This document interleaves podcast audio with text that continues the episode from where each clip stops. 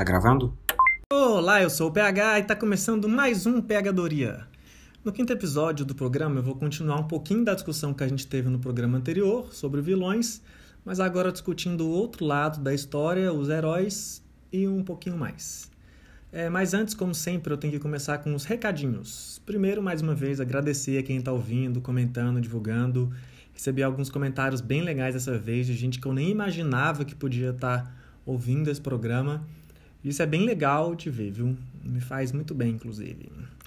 Aproveitar também para esclarecer que no programa passado, quando eu mencionei as coisas do Freud, eu falei ego, superego e ID.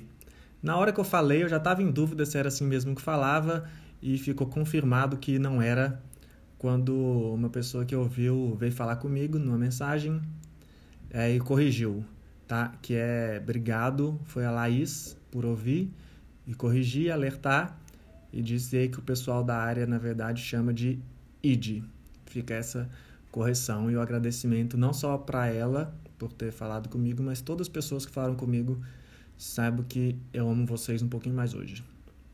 É, também outras pessoas me perguntaram muito sobre o podcast em outras fontes, outros sites, outros aplicativos.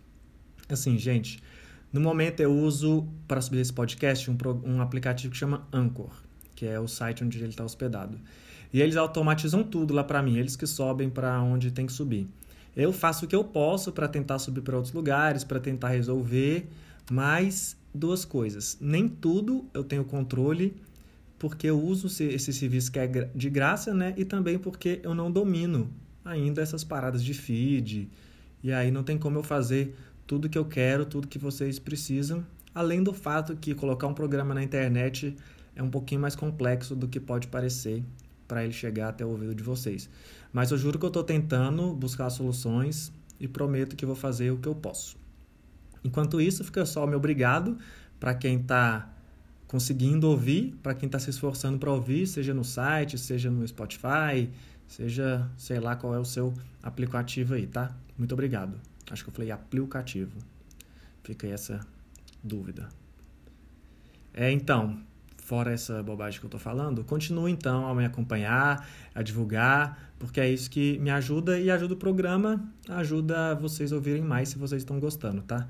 E além disso, comentários sobre os episódios que vocês ouviram, ouviram, perguntas sobre as coisas que eu falei, correções, como já aconteceu aí, e dicas, sugestão sobre o que, que a gente pode falar nos próximos programas.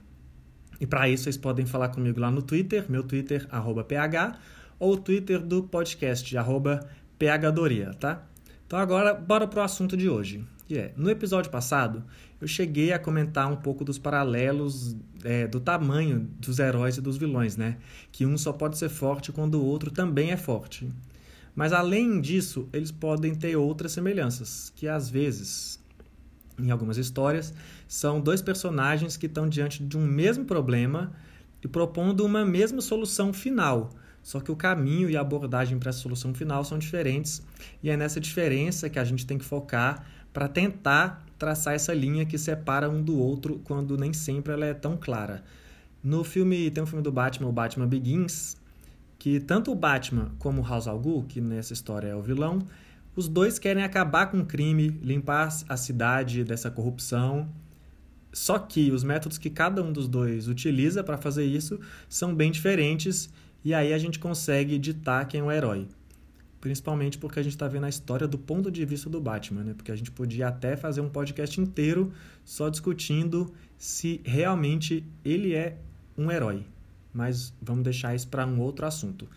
Essa referência de herói que a gente tem ela foi moldada na nossa sociedade já há milhares de anos, lá com os gregos antigos. Deixando bem claro que a gente está falando de sociedade ocidental aqui, né? Se a gente for, sei lá, pegar referência de herói de Naruto, anime, é outras paradas. E se a gente for pegar mitologias ali do Oriente e da Índia, eu já até desconheço para poder falar qualquer coisa. Mas então, para os gregos, um herói era uma pessoa mortal que fazia coisas tão além da normalidade para os humanos normais que, mesmo depois que ele morria, ele continuava imortal na memória das pessoas e nas lendas que eram contadas. Em alguns casos, esses heróis recebiam até alguma devoção que era próxima dos deuses da época. É, e vários desses heróis ficaram famosos por salvar a humanidade. Por exemplo, sei lá, Hércules. Hércules ganhou até filme da Disney, matando vários monstros, salvando várias pessoas.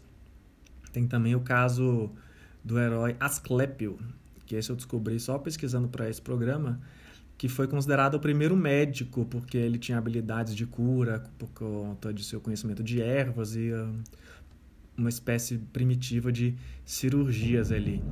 É, por outro lado, também eram considerados heróis não só pessoas que faziam bem, mas também pessoas que faziam uns atos bem mais controversos e bem mais criminosos. Como, por exemplo, a gente pegar as histórias do Édipo ou da Medeia, são personagens que mataram seus próprios familiares e passaram por algumas por umas histórias bem trágicas, né? E, mas para os gregos, eles também eram heróis. Depois da morte deles, também foram colocados no status de heróis. Porque ser herói não era necessariamente sobre ser bom, era mais sobre fazer feitos extraordinários. A função dos heróis era aumentar a referência que as pessoas tinham de capacidade do que pode ser feito, para que esses heróis fossem vistos como figuras de inspiração para aquela sociedade.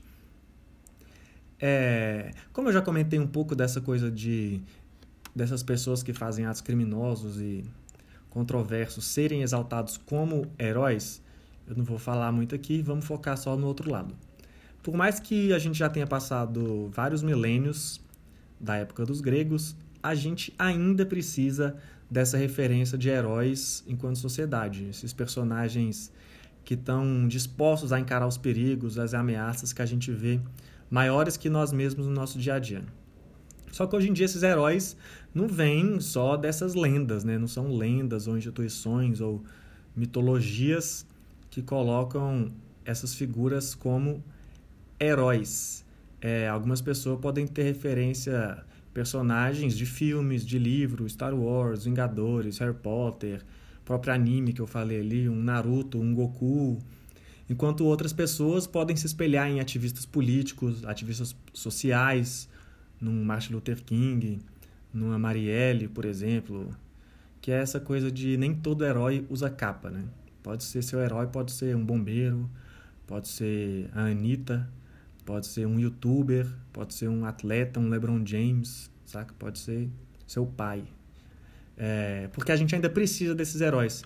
Porque esses heróis, eles cumprem essa função de extrapolar nossas motivações e nossas inspirações. Eles vão além do que a gente está indo e por isso a gente se guia por esse comportamento deles. Né?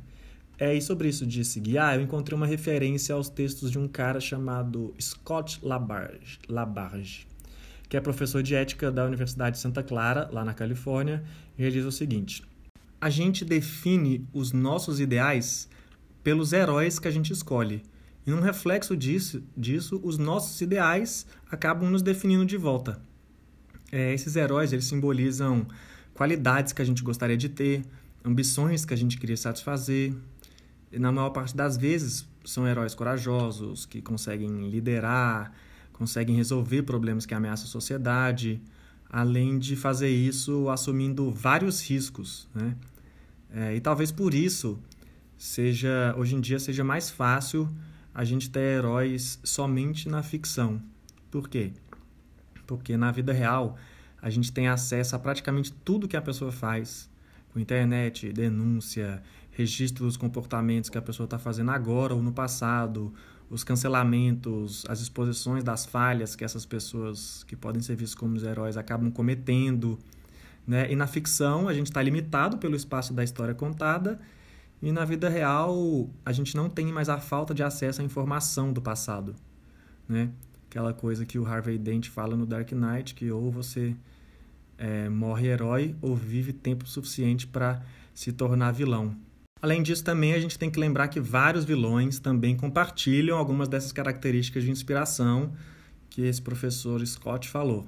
Como eu já falei até né, sobre isso no episódio passado. E é por isso que é importante a gente, enquanto indivíduo, enquanto sociedade, tentar moldar bem essas escolhas.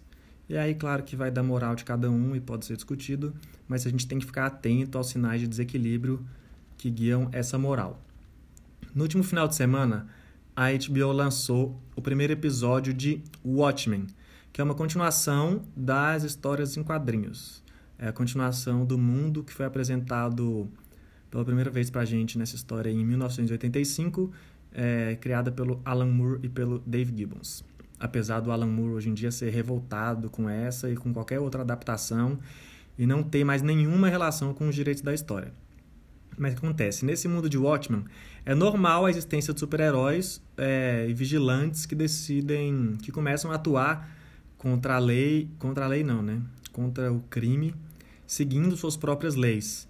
Apesar de, pelo menos a princípio, não existir nada de superpoder na história. São só pessoas supostamente comuns que entram aí para combater o crime com, de, de acordo com seus próprios valores. E agora a série está explorando o futuro dessa sociedade em 2019, é, com os efeitos né, subsequentes daqueles acontecimentos que a gente já viu lá, esse espaço de 34 anos depois. A série também quer levantar uma questão bem importante sobre essa dualidade de comportamento de herói e vilão que eu estou falando aqui, que já era muito bem discutida lá nos quadrinhos. Né? É, tem a frase Who watches the Watchmen? Que se traduz em algo como quem vigia os vigias, apesar da gente perder aí na tradução a referência ao Watchmen, né, e todas várias outras referências que a série tem com esse nome, só que não é o ponto aqui. O ponto é que essa frase foi dita, essa frase ela dita muito sobre a premissa de Watchmen, é, tanto nos quadrinhos e sobre como, na, como vai ser na série, né?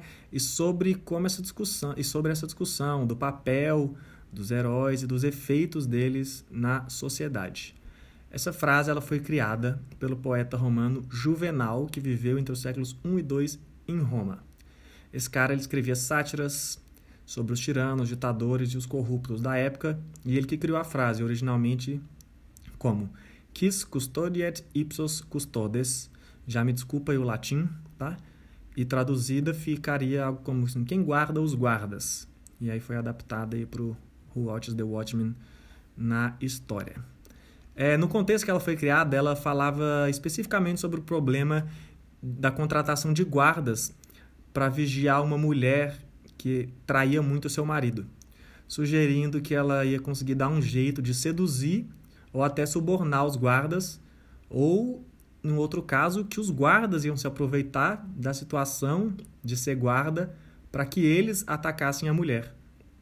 É, com o tempo, a frase foi ganhando outros sentidos para falar também em situações em que a própria polícia precisa da proteção dos criminosos ou, da, ou de rebeliões dos civis que se voltam contra a polícia, né?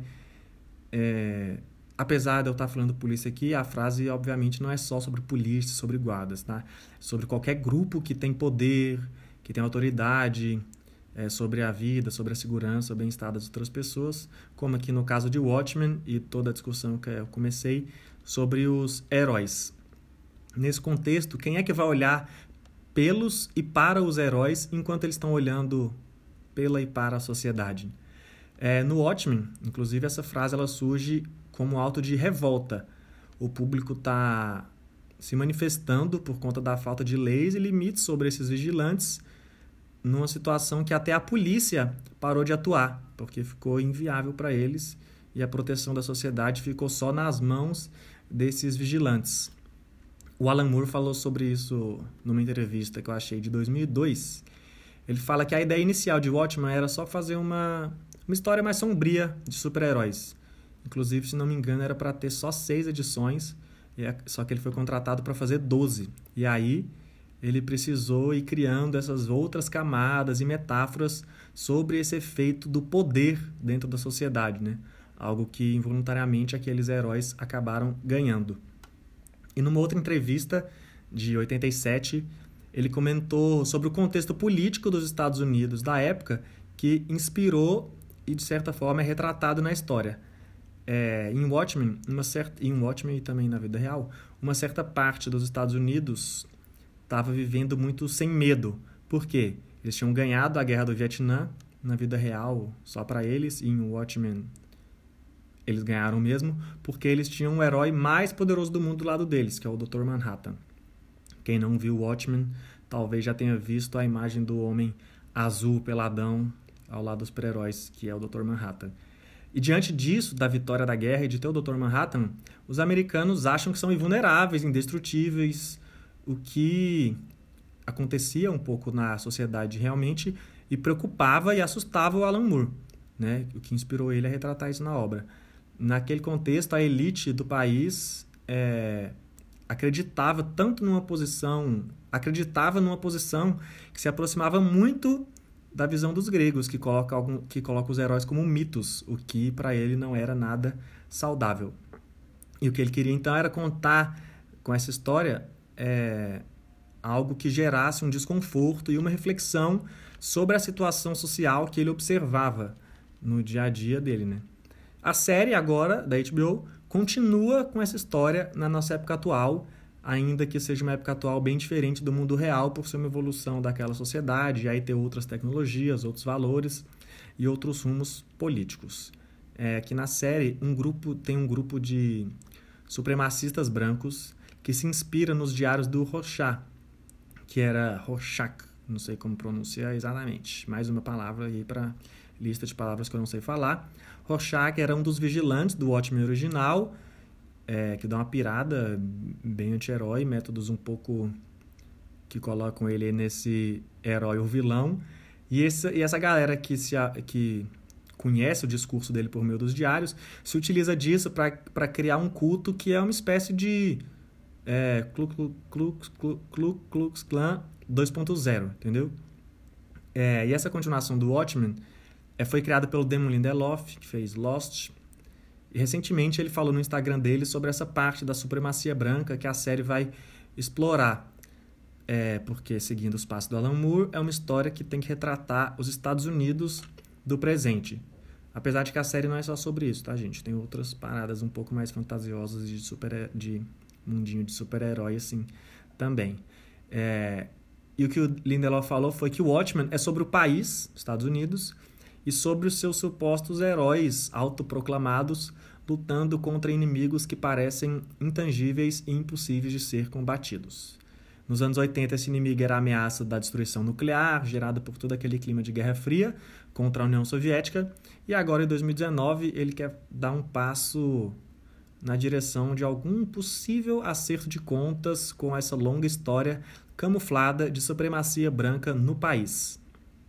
É, e apesar do conflito de dualidade entre herói e vilão que eu estou citando aqui que permeia a nossa discussão e o Watchmen, eu duvido muito que a série vai colocar essa galera é, racista sob o ponto de vista dessa dualidade, é, mas ainda assim o tema está presente em outros aspectos da série. Nesse futuro de Watchmen, os policiais precisam andar mascarados e os vigilantes ainda existem, com parte da própria força policial. Eles são mascarados exatamente para se proteger de rebeliões e várias situações e também desses racistas que eu mencionei. No trailer da série aparece a Spectral, que também é do ótimo original, e ela pergunta para uma das policiais, que é a das protagonistas, talvez a protagonista dessa série, qual é a diferença entre um vigilante e um policial mascarado. A mulher responde que não sabe e a espectral diz: Eu também não sei. Mostrando que essa linha realmente, em alguns momentos, ela é tênue e a gente precisa observar. Agora, assim como no último programa eu fiz lá no final uma reflexão sobre os vilões do interior, os vilões das nossas próprias vidas, eu vou propor algo parecido com os heróis, talvez numa viagem um pouco mais viajada que a anterior para pensar quem são as pessoas que têm e tiveram grande impacto nas nossas vidas, quem são as pessoas que tiveram grande impacto nos seus ideais e nas suas inspirações. Quem você olha para se motivar. Estou falando no, é, ao seu alcance, não só de figuras distantes ou personagens da ficção. É, e ao mesmo tempo, quem são as pessoas que olham para você com esse pensamento? Porque pode parecer que não, mas principalmente no tempo em que está todo mundo expondo a vida na internet, uma parte da vida na internet, né? O que é ordinário, o que é comum para sua rotina, pode parecer extraordinário para quem não tem essa pecinha na vida, né? Provavelmente você pode sentir até com muita responsabilidade ou muito assustado ao pensar que o, que o ordinário da sua vida é inspiração para alguém, ainda mais porque esse ordinário, esse ordinário não preenche vários de seus vazios, né? Mas, de certa forma, também pode ser inspirador. Se você se você tentar se ver como essa pessoa, saber que existem outras formas de olhar para o que é comum na sua vida, já que outras pessoas estão olhando. Enquanto você espera o extraordinário, talvez o extraordinário esteja presente no seu ordinário, falta só você observar. E ao mesmo tempo também não custa você gastar cinco minutinhos aí do seu dia ou até menos para tentar expor para seu, esses seus heróis, para essas suas inspirações, para essas suas inspirações, quem são essas pessoas. Porque no fim do dia, nesse nosso, nosso pequeno alcance, ser herói da sua própria rotina e da vida dos outros pode ser sobre espalhar, espalhar um pouco dessa inspiração, né? E aí, assim que assim, assim que tá todo mundo inspirado, a gente está criando um mundo de heróis e inspiração, inspiração, revertendo um pouco desse sentimento de vazio do comum da nossa vida, graças ao extraordinário que a gente está vendo que os outros veem nas nossas vidas. Acho que ficou um pouco complicado aqui agora, mas né, já estamos doidos refletindo, fica aí. E aí eu vou encerrar com uma outra situação de Watchmen que tem a ver um pouco sobre esse preenchimento do vazio e sobre o que as pessoas depositam na gente e a gente não vê. Tá citando aí essa, essa citação, citando essa citação que já foi tão difundida sobre o Watchmen que já virou meme e até chacota para algumas pessoas, que é a piada do Pagliatti, que é o cara vai ao médico, fala que está deprimido, que a vida dele está muito ruim, a vida está muito dura, está muito cruel, fala que se sente só no mundo, o mundo é uma ameaça, tudo é vago, tudo é incerto. O médico fala, cara, o tratamento para você é bem simples. O palhaço Pagliatti está na cidade, então vai lá ver o espetáculo dele, que isso vai animar você. Aí o cara começa a chorar e fala: Doutor, eu sou o Pagliatti.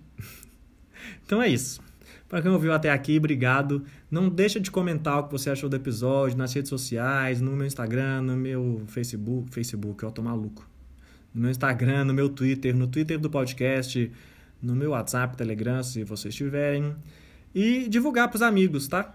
E obrigado e tchau!